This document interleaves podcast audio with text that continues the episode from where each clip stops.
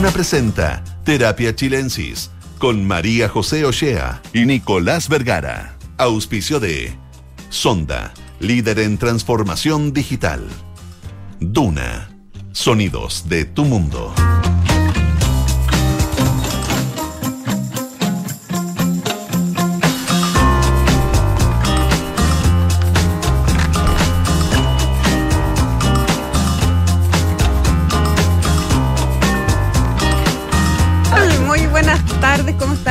Ustedes? Bienvenidos a todas y todos aquí a un nuevo capítulo de Terapia Chilensis. Tenemos invitados especiales este día. El primero es de la casa. Yo no soy invitado, pero. No, eres un además, además, to- todavía el número, Sos- el número de terapia chilense to- te faltan un par de años para empatarme. Bueno, sí, no quiero. Mira, eso se puede tomar desde distintos lados, porque yo te podría decir, claro, me falta experiencia. ¡No! Tú me podrías decir, me sobran años. Pero todo lo contrario, lo que te estoy diciendo es la cantidad. Es que acuérdate que este, programa, que es uno de los programas más antiguos de la radio, después de la Así Hablemos No, eh, es el segundo más antiguo después de la Hablemos Sí, No. po. Con, eh, lo, yo eh, tuve una temporada, primero era, lo, hacía, lo hacíamos la Andrea Vial, Fernando Villegas y yo. Eh, después la Andrea cambió, estuvo la Grace Gibson. Después, Me acue- ya- ya me acuerdo. la- con, con Villegas y yo estuvo la, la- la- la Grace Gibson. Después eh, llegó Héctor Soto. Y Y Héctor Soto no, y Héctor- estuvo Asca- también. no, no, pero eso fue después. Que ahí Héctor Soto nos echó a todos, Ah. como correspondía, digamos. Nos fue sacando de a uno. eh, y, y ahí se quedó él con Ascanio. Eh, un tiempo, con Ascanio y con Bofil en algún minuto. Ahí fue una, una vuelta larga y yo venía creo que una vez cada 15 días o cuando faltaba alguien, que era bien seguido. Eh, así que por eso te digo, en, en- en este programa me siento como en mi casa. Muy bien, Soy socio fundador. Sí, no tiene sí. nada que ver con capacidades ni nada por el estilo. Eso es Todo verdad. lo contrario. Y además los actuales propietarios del programa lo hacen mucho mejor que los antiguos. Que no nos escuche Héctor Soto esa parte. A él me refiero. Oh. Don Héctor se va a ofender. Bueno, Don Nicolás Héctor. Vergara, muchísimas gracias por venir. Bienvenido a tu casa de vuelta. Así es.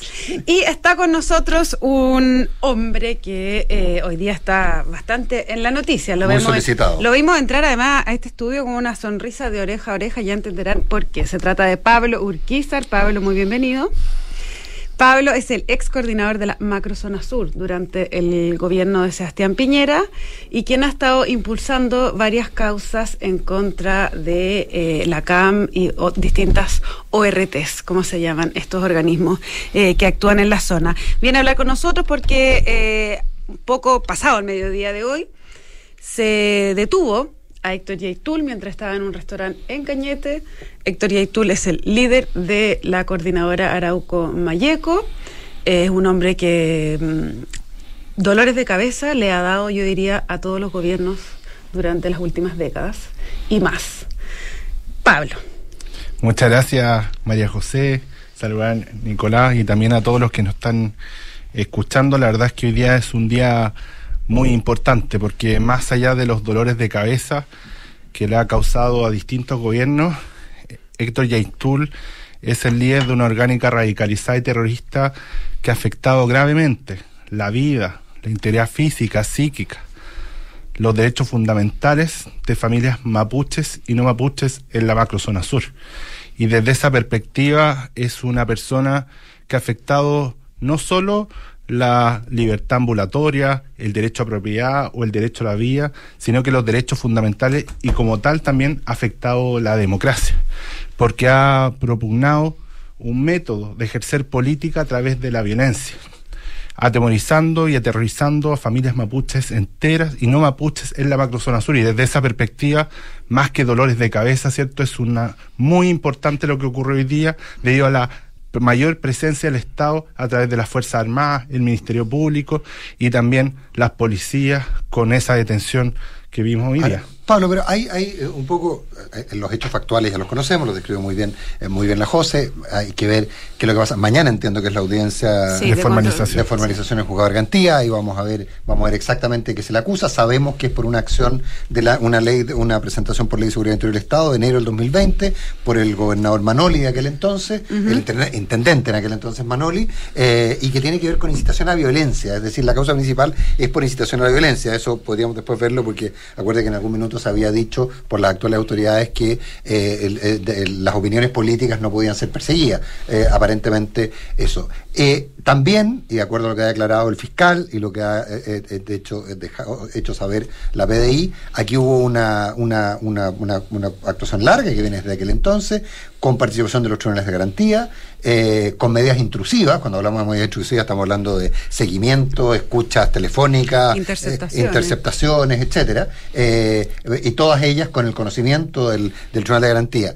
Rondaba desde lo que tú alcanzaste a conocer, rondaba el fantasma de la operación Huracán, y eso es lo que lleva a que finalmente esto sea tan largo, tan demorado, y, y, y que finalmente Yaitul estoy haciendo varias preguntas a la vez, tomara la condición de eh, alguien prácticamente libre que se sentía por sobre cualquier condición. No sé si lo dijiste, pero para que se entienda el contexto, esto, la primera presentación de, querella por seguridad del Estado fue el 2020. Enero del 2020. Enero 2020. Después de que cuando se condonó a Chalcal. Sí, no, eh, a el, Canio, Daniel Canio. Canio Tralcal, a la salida del ah, tribunal. y, y, a la salida del tribunal dice que la justicia es una mierda y que y llama a la insurrección. Esas palabras soez en este programa.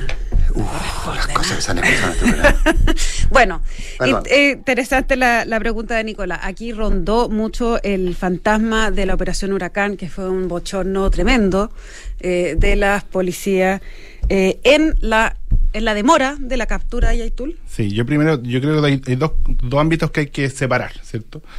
Uno ámbito dice relación desde el 11 de marzo hasta la fecha, en donde las complicaciones no dicen relación con las facultades o las atribuciones de las policías, ni tampoco las Fuerzas Armadas, el Ministerio Público, sino que más bien por la confusión, por el diagnóstico errado y por la ambigüedad que ha materializado este gobierno en relación a la violencia en la macrozona sur. Recordemos que fue la propia ministra Sitch la que lidera esto y señala que lo primero que hay que hacer es un diálogo con la coordinadora Arauco Mayeco. ¿Y quién es el líder de la coordinadora Arauco Mayeco? Precisamente Héctor Yaitul.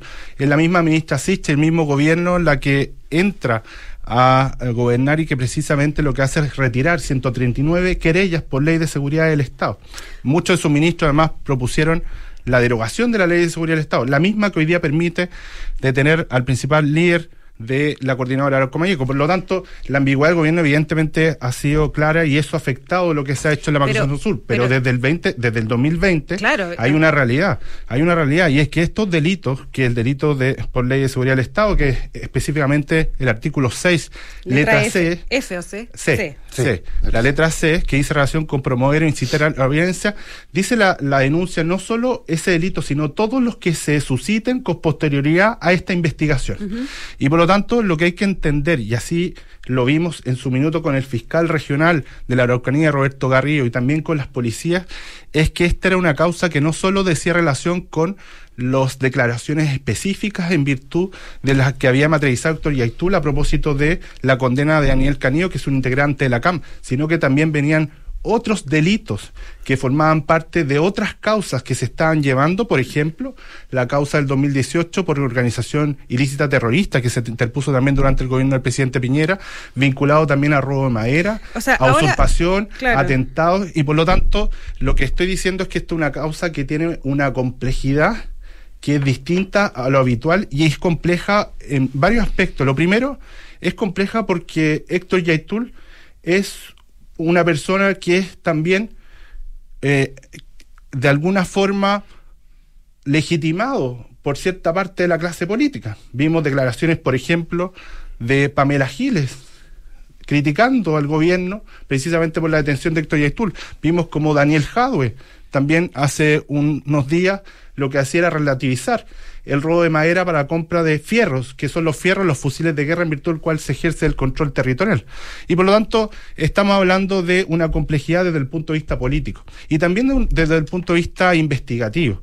¿Y por qué? Porque necesariamente esto está vinculado con otras causas, con otros hitos y lo que precisamente se pretendía como gobierno y con el Ministerio Público era hacer una investigación exhaustiva y no solo exhaustiva, sino que pudiera detener no solo a Héctor Yaitul, sino a más personas que evidentemente vendrán en los próximos días. Ahora, eh, Pablo, eh, para, para que la gente se haga una idea, lo que la, lo de la- los delitos que se le imputan es violación a la ley de seguridad del Estado, usurpaciones violentas de territorio, implicancias en el hurto y robo de madera y ataques a la autoridad. O sea, todo esto lo, lo que tú vas diciendo que es como una acumulación de cosas que fueron detrás de la primera querella que interpuso el gobierno de Piñera. Así es, eh, es Ya. decir, la letra, el artículo 6 de la letra C, ¿cierto? Es lo que materializa eso, pero todos los delitos que siguen a continuación de la misma investigación, que son todos los que se están señalando, eh, como bien tú dices. Ahora, mi pregunta es, la, la voluntad política que se, tú estás diciendo que si el gobierno fue ambiguo en este tiempo respecto de Yaitul y respecto del conflicto de la Araucanía, Claro.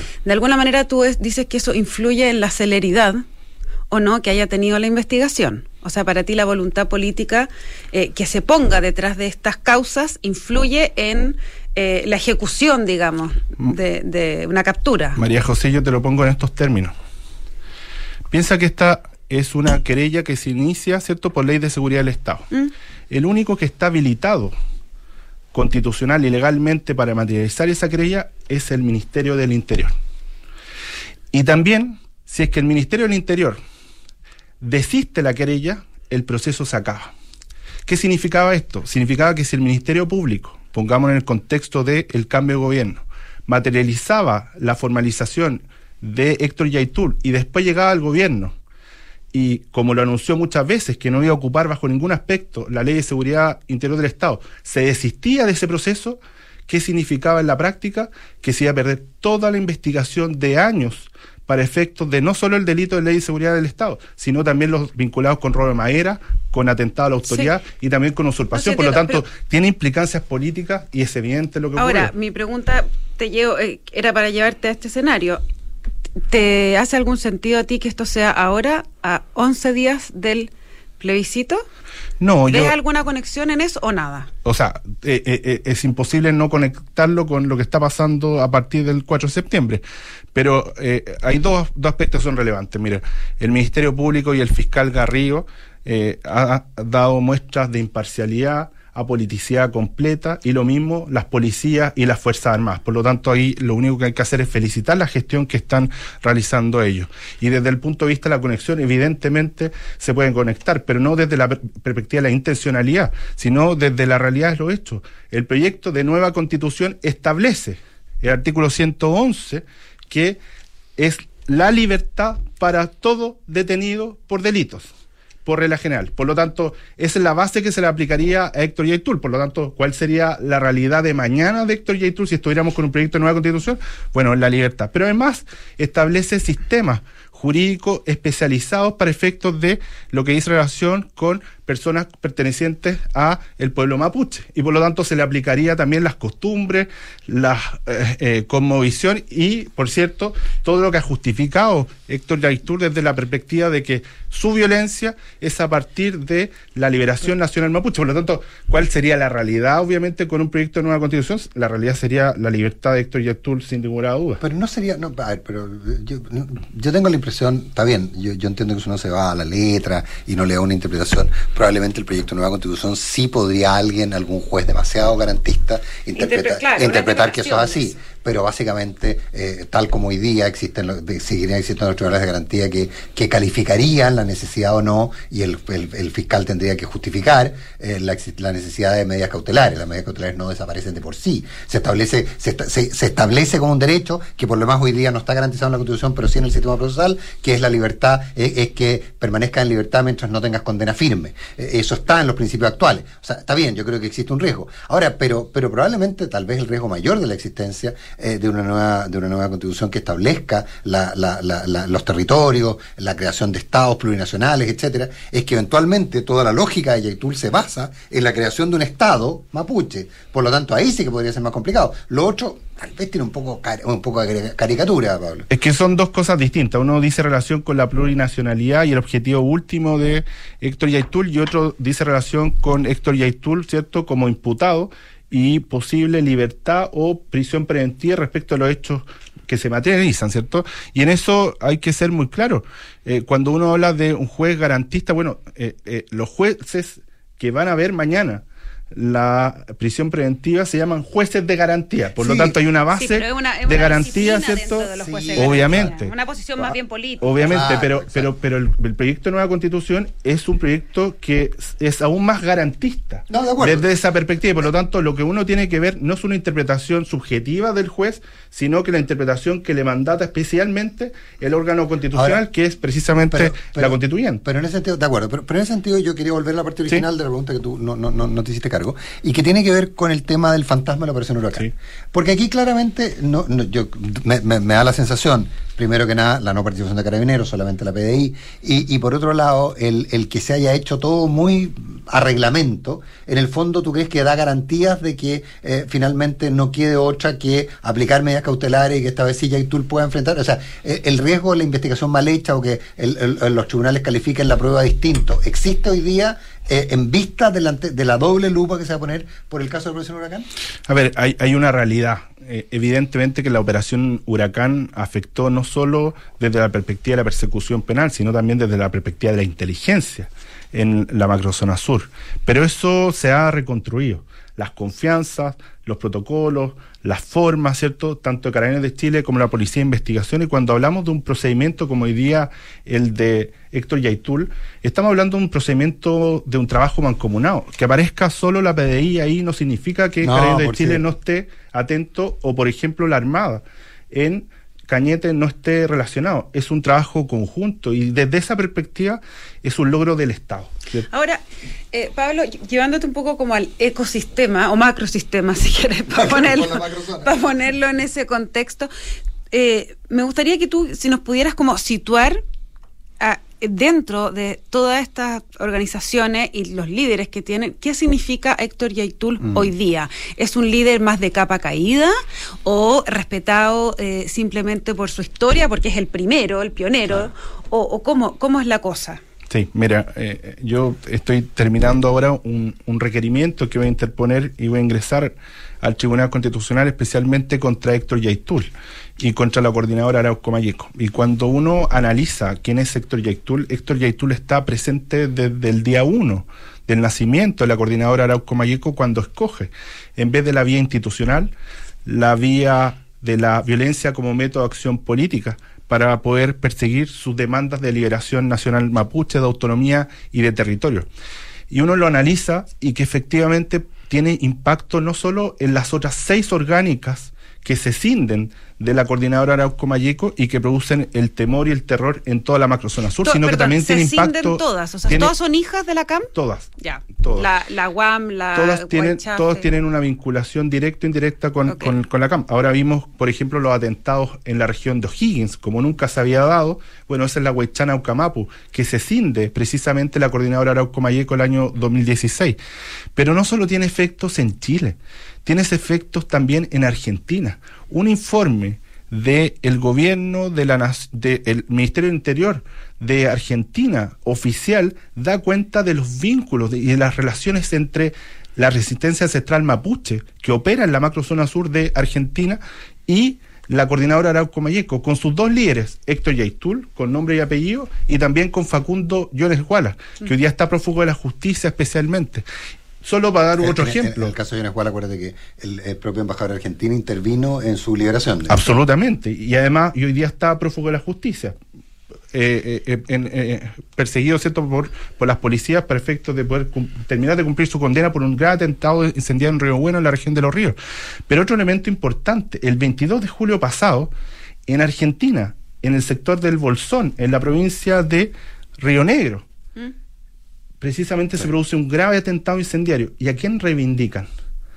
La resistencia central mapuche reivindica a Pablo Marchán. ¿Quién es Pablo Marchán? Un integrante Que era el de la coordinadora de- Arauco Mayeco, Había tenido una relación con una hija. que de- precisamente, recordemos, nueve- muere el 9 de julio del año 2021 en un atentado, en una acción de sabotaje, lo que dice Héctor Yaitul, con un fusil de guerra, con un F-16. Ya, pero en términos de, por ejemplo, de armas, la CAM anda igual que la la, la Afkenche, La- la resistencia a la- que son ma- a- o sea, lo que uno sabe hasta ahora es que hay varias que son bastante más duras eh, organizadas o es parejo. María José, eh, el Héctor Yaitul acaba de lanzar un libro.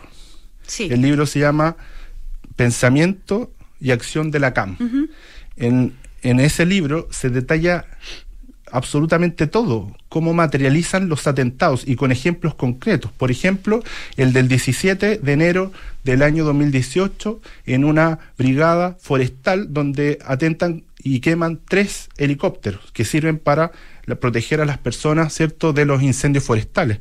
Y en ese momento lo que señalan es cómo se arman y aparecen con claridad que están con fusiles de guerra, 556, 762, con una AK-47, con un M16, es decir, detallan todo y cada uno de los elementos, cómo actúan, para qué, para enfrentar también a las policías, es decir, para efectos de poder inhibir la acción del Estado que protege a las familias mapuche y no mapuche que están en la macrozona sur. Por lo tanto, estamos hablando de eh, un financiamiento para comprar armas de guerra. Y eso lo dijo el propio Yaitul cuando señala que roban madera precisamente para comprar fierro. ¿Y qué son los fierros? Y ahí lo denomina el mismo libro, ¿cierto?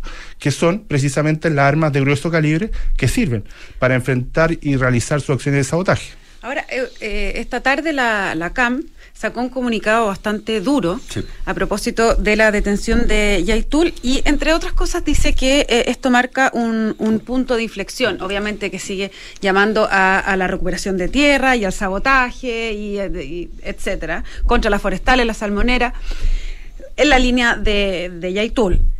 Eh, mi pregunta es, además que me gustaría que me comentaras el, comunicado, si este punto de inflexión uno lo podría mirar hacia el otro lado también, si esta detención puede ser un punto de inflexión para la situación de la macrozona eh, sur en términos de paz. Ah, eh, primero, eh, yo creo que tiene las próximas 24 horas son cruciales para el futuro de la macrozona sur, ¿ya? Y son cruciales desde dos perspectivas. Primero, el llamado al Poder Judicial. Mañana quien tiene la responsabilidad es el Poder Judicial, precisamente para decretar la prisión preventiva de Héctor Yaitul cuando se la pide al Ministerio Público. Pero va a evaluar la prueba. Evidentemente. O sea, la calidad de la prueba es lo relevante. O sea, efectivamente, ojalá que el principio sea lo menos, comillas, garantista posible, pero eh, la evaluación de la prueba es lo relevante. Sí, lo que pasa es que ya se ha equivocado mucho el Poder Judicial. El Poder Judicial ya se equivocó, por ejemplo, con Jorge Huenchuyán lo dejó libre después de que las policías lo detuvieran y lo dejó prófugo de la justicia. y hoy día está también Facundo Yones Guala, líder de la resistencia de Mapuche. Entonces, acá necesitamos que el Estado en su conjunto, cuando está de acuerdo el gobierno, cuando está de acuerdo las policías, cuando está de acuerdo el Ministerio Público, cuando acá hay una realidad. Y la realidad es que efectivamente Héctor Yaitul, yo lo dije hace una semana, se había transformado en la persona más poderosa de Chile por la propia inacción del Estado. Por, qué, ¿Por qué tenía esa sensación de impunidad? ¿Por qué iba a un restaurante? Eh, ¿Por qué recorría el país? ¿Por qué, eh, cuál era, ¿Por qué tenía, desde tu, mirada, el conocimiento del conflicto y de estos grupos, ¿por qué se sentía con sensación de impunidad? ¿Por las señales políticas que recibía? Por dos ámbitos. Primero, porque efectivamente Héctor Yaitul hasta hace un tiempo no tenía ninguna orden de detención pendiente absolutamente ninguna, por lo tanto podría precisamente haber estado incluso sentado en esta en este panel conversando y no tenía ningún inconveniente, por eso que lo veíamos en Peñalolén, pero el reconocimiento público de delito, eso demostraba que se sentía por sobre por sobre el bien y el mal. Pero cuando señalaba efectivamente, llamaba a la resistencia armada, recordémonos hace un tiempo, señalaba que iba a canalizar la violencia a través del sabotaje. ¿Cuáles eran las expresiones? Eso fue hace poquito. ¿Cuáles eran las expresiones del presidente de la República? Las expresiones del presidente de la República eran que este gobierno no perseguía ideas, sino que delitos, ignorando completamente que esas ideas o esas declaraciones constituyen delitos. y quienes le dicen al gobierno, oiga, esto es un delito, es la vocera de la Corte Suprema, Ángela Vivanco, y que es experta además en libertad de expresión y dice, bueno, esto efectivamente es un delito. Y esperemos por lo mismo que mañana exista coherencia en el Poder Judicial en relación a estos graves hechos. Claro, pero después el gobierno igual se hace parte de esta, de esta querella, ¿no? No, no se hace parte de esta querella. No, esto no. Se hace parte de otra querella. De otra. Que no dice relación con estos hechos específicos. Por lo tanto, yo quiero ser muy claro. Acá hay que darle los créditos a quienes efectivamente llevan desde mucho tiempo trabajando en esto, que este es el fiscal regional de la Araucanía, Roberto Garrido y también las policías y las Fuerzas Armadas que en un trabajo conjunto logran precisamente la detención y que esperamos que mañana culmine también con Ya, una prisión preventiva. Pero tú decías que las próximas 24 horas van a ser clave. Me interesa, eh, fuera de despolitizar un poco el, el- el punto de, de la detención de Yaitul, ¿qué significa en términos de la organización, de la orgánica que hay en la zona? Si uno- queda, queda huérfano. Sí, ¿Qué- si uno qué- analiza, si uno analiza eh, desde la perspectiva de las orgánicas radicalizadas y terroristas, son siete. La Huenchana Ucamapu, la Coordinadora del Comayeco, la Resistencia Mapuche Mayeco, la Resistencia Mapuche Lafkenche, la Cutral Mahuida, la Resistencia, eh, eh, la Liberación Nacional Mapuche, la WTKM. Esas son las siete. Ninguna tiene un vocero. Absolutamente ninguna. La única que tiene un vocero y que de alguna forma habla por todas es la Coordinadora Arauco Mayeco. ¿Qué es Yaitul? Y el único vocero real que tiene la coordinadora Arauco Mayeco es Héctor Yaitul. Recordemos cuando fue el atentado al periodista, ¿cierto? Iván Núñez, Iván Núñez, sí. en Cañete el año 2021, ¿cierto? Héctor Yaitul iba a la casa de Héctor Yaitul y lamentablemente eh, el periodista con el camarógrafo recibieron graves hechos de violencia. eh, y quien sale como vocero de la CAM en ese minuto, porque no podía ser Héctor Yaitul, fue Juan Pichún. Eh, el mismo cierto cuyo hermano lo había contratado eh, eh, hace un tiempo el gobierno. Pero básicamente, ¿qué es lo relevante en esto? Lo relevante es que Juan Pichún no cumple las condiciones bajo ningún aspecto de ser vocero y líder de la coordinadora Arauco México. Y por lo tanto, cuando hablamos de la detención de Héctor Yaitul, estamos hablando de la caída también del líder de la orgánica líder- radicalizada como la CAMP, pero también de la vocería de todas Pero, y cada pero- una de las orgánicas. pero estamos, claro, estamos hablando de vocería, pero, pero en términos de rol operativo, ¿es, es un descabezamiento? Es que son dos, con- ¿De dos, con- dos- son dos conceptos que son complementarios. Ya. ¿ya? Este es un problema que tiene una faz policial, persecutoria, de delitos puros y duros, pero tiene una faz política. Eh, y es desde la faz política que se complejiza todo, porque nada sacan las policías o las Fuerzas Armadas con materializar su poder para efectos de poder detener si es que la clase política no tiene un consenso frente a lo que está pasando. Por lo tanto, frente a eso, la realidad es que cae el líder político de la coordinadora Arauco Mayeco y como tal, todo lo demás, ¿cierto?, va a tener un efecto distinto. Ahora, para cerrar, Pablo, ¿no ves tú ese consenso hoy en la clase política? Salvo algunas voces como Jadwe o, no sé, Pamela Giles. yo veo cada día más un consenso en eso. Y por eso yo veo un futuro que puede ser muy correcto y muy bueno desde la perspectiva de la desarticulación de la orgánica en la macrozona sur. Pero acá tenemos que entender una cosa, que este es un problema que lleva 25 años y que estamos frente a orgánicas radicalizadas y terroristas. Cuando el Estado actúa frente al delincuente común, el delincuente común se inhibe. Y acá voy con las próximas 24 horas. Cuando el Estado actúa frente al delincuente organizado y terrorista, este reacciona. Mm. Por lo tanto, lo que vamos a ver en las próximas 24 horas hasta el juzgado, la, el juicio, ¿cierto? El juzgado de garantía de Temuco son distintos hechos de violencia en la macrozona sur. Bueno, y, y uno va por ahí tasar la capacidad operativa real. Una última pregunta antes de irnos, porque ya estamos en la hora. Sí, Te lo preguntaba al principio del programa. Eh, aquí, eh, cuando tú hablabas de coordinación, aquí estamos hablando de las policías, de la fiscalía, eh, del, mi- del- del Ministerio Público, la fiscalía, también el Tribunal de Garantía, eh, que actuaron coordinadamente con autorizaciones, etcétera, etcétera. ¿El gobierno participa de esta coordinación? O sea, a ver, en tu, tu impresión, ¿el gobierno sabía de la detención de Yaitul o se entera por la prensa como todos los demás? Eh, esto hay que entender que la información en materia de inteligencia y también de investigación es clave para poder conseguir los objetivos. Uno tiene que entender que si hay un gobierno que siempre se abstuvo, relación, hizo declaraciones ambiguas, y no solo eso, sino que además al principio justificó incluso un diálogo, eh, había información demasiado relevante que podía afectar los resultados de la investigación. Y por lo tanto, no me extrañaría que efectivamente este gobierno no haya sabido de lo que O sea, ¿tú crees, que la- está materializado. ¿tú crees que quienes llevan esta investigación no confiaban en que, la, en que el gobierno, en que eh, esta información en manos del gobierno pudiese complejizar la detención de Yaitul?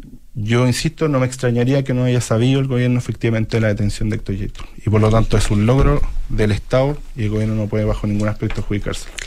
Pablo Urquizar, muchísimas gracias por haber venido aquí al estudio a conversar con nosotros sobre este tema. Y Nicolás Vergara, Muchas gracias. socio fundador, No, empleado fundador, socio nada. socio fundador, padre, ¿ah? No, de padre tampoco, la paternidad es de otro. Bueno, no sé, todo te estoy tratando de echar piropos y me los tira para abajo. Yo ya no entiendo a esta gente. Qué difícil. Yo te lo agradezco. Qué difícil. Bueno, siempre un placer estar contigo aquí en este estudio, en Terapia Chilensis. Les cuento que la transformación digital de tu negocio nunca estuvo en mejores manos. En Sonda trabajan para que disfrutes tu vida, innovando y desarrollando soluciones tecnológicas que mejoran y agilizan tus operaciones. Conócelas hoy, Sonda Make It Easy. Y usted no se vaya, porque a continuación, información privilegiada al cierre y luego sintonía crónica Epitafios junto a Bárbara Espejo y Rodrigo Santa María. Pablo Urquizar, Nicolás Vergara. Pero gracias. Un placer. Gracias Muchas por los gracias. piropos. Bueno. Muchas gracias por la invitación y un saludo a todos los que nos están escuchando. Que estén bien.